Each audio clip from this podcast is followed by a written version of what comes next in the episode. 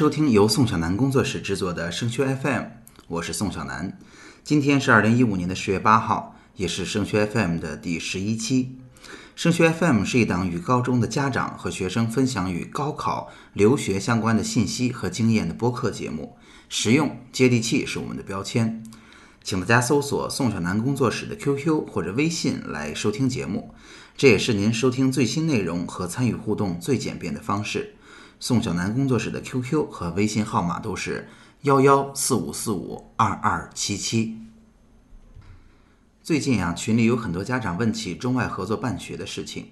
近两年呢，报考中外合作办学的家长越来越多，相应的项目也是越来越热的。而且从去年看来，高考报考的情况导致中外合作项目的分数是水涨船高。那么好了，对于这些价格不菲的项目，很多考生和家长趋之若鹜，显然它给我们能带来不小的优势。那另一方面，我们也经常在新闻上看到，在高考填报志愿的时候，同学和家长们被各种预科班、出国班所欺骗。那么，中外合作办学到底是个什么情况呢？我们在今天和之后的几期节目为大家来讲一讲中外合作办学的前世今生。今天的节目，我们就给大家讲讲中外合作办学的分类。以及中外合作办学这样的项目，到底给我们带来了怎样极具诱惑力的优势？虽然我们在填报志愿的过程中，经常笼统的去讲中外合作办学这个词，那事实上，中外合作办学主要分为两类。第一类呢，是指整个学校都是中外合作办学的，也就是我们国内的这所大学是以学校为单位与国外的大学进行合作的，这样的大学为数不多，而且价格昂贵。举例来说呢，主要是这四所大学，分别是宁波诺丁汉大学、西交利物浦大学、上海纽约大学和温州肯恩大学。这四所学校里边呢，尤其以宁波诺丁汉和西交利物浦办学的时间比较长。这两所学校可是在出现的时候，仅仅在二本里边招生，然后凭借着自己扎实的教学和进步，一步一步走到了一本。那么，上海纽约大学和温州肯恩大学呢，建校的时间相对比较短一些。我们之后还会单独花一期节目给大家讲一讲上海纽约大学这所学校。那另外一种，也是我们见过最多的中外合作办学，其实是我们国内的大学以院系为单位与国外的大学进行合作的，这也是我们通常意义上所说的中外合作办学了。在高考结束之后，招生考试院发布的志愿填报指南当中，会把我们所说的以院系为单位的中外合作办学单独列出。那这样的一类中外合作办学呢，一般学制都是二加二或者三加一，也就是花两年或者三年的时间在国内读本科，最后的一年或者两年的时间在国外去完成学业。至于学费呢，少则一两万，多的三四万每年都是有的。那么下面我们就给大家说说，这种以院系为单位的中外合作办学到底能给我们带来怎样的优势呢？用简单的话来说，就是它能够让我们用更低的分数进入更好的学校。大家知道哈，学校的分数线呀是投出来的，并不是任何人预测和规定的。在志愿填报的过程当中，只有我们填完了自己的志愿选项，招生考试院也完成了所有的考生投档的流程之后，我们才能知道每一所学校的分数线。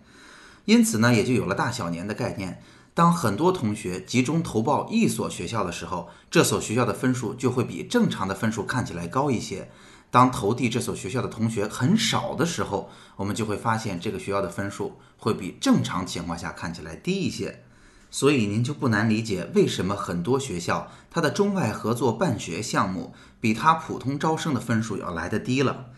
因为毕竟中外合作办学在家长当中的认可度相对还是低一些。很多家长呢长期都会有这样的观念：只有孩子学习不好，他高考之后才出国呢。而且这些项目学费那么贵，花钱上的项目一定不是好项目。这就导致主动选择中外合作办学项目的同学毕竟是比较少的，而且即便我看中了一所学校，我的第一选择仍然是去报它的普通招生部分，而不是去报它的中外合作办学。那也因此，中外合作办学项目一般会比它相同的大学普通招生的分数要低一些，好学校可能低到十几二十分，在二本里的很多学校可能会低更多。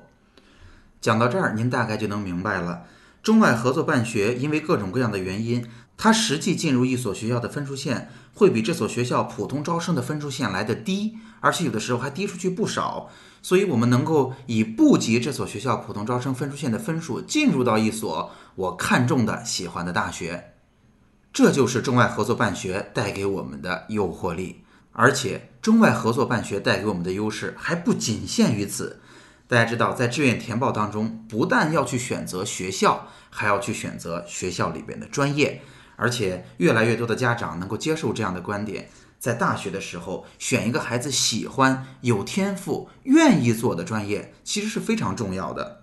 在现在大平行的志愿规则下，假设我们刨除中外合作办学的情况，如果我们压着分数线进了一所学校，除非你真正喜欢的专业就是一些很冷门的专业，否则你来到这所学校主动选择热门喜欢的专业的可能性几乎为零，八成你是要被调剂了。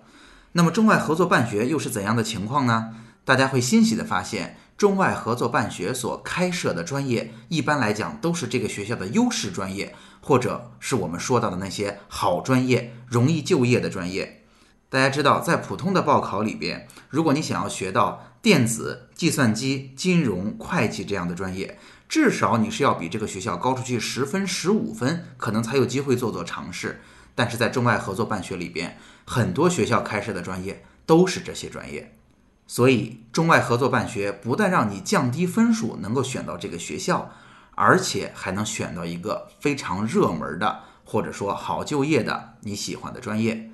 做一做算术题吧，如果中外合作办学在报学校的时候给我们省下了十分到二十分，那么对于一个热门专业来讲，又能给我们省下十分到十五分。三十分左右的优势就是中外合作办学带给你的优惠，我们就不难理解了为什么这两年中外合作办学是越来越火了。说到这儿，我们已经了解了中外合作办学能给我们带来的巨大优势，但是这还不足以让我们放松心情，在高考结束之后把中外合作办学作为一个重要的选择。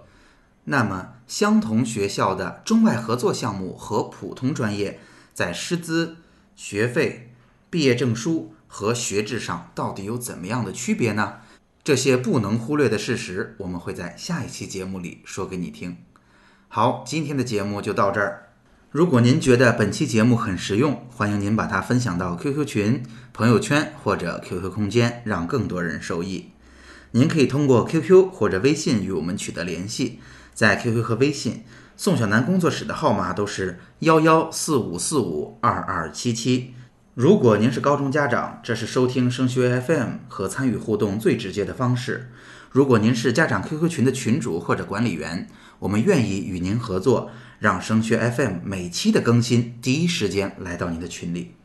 此外，您还可以加入升学 FM 的 QQ 群二七四四二零幺九九，在这里，宋小楠工作室还为您准备了直播课程和个性化的咨询。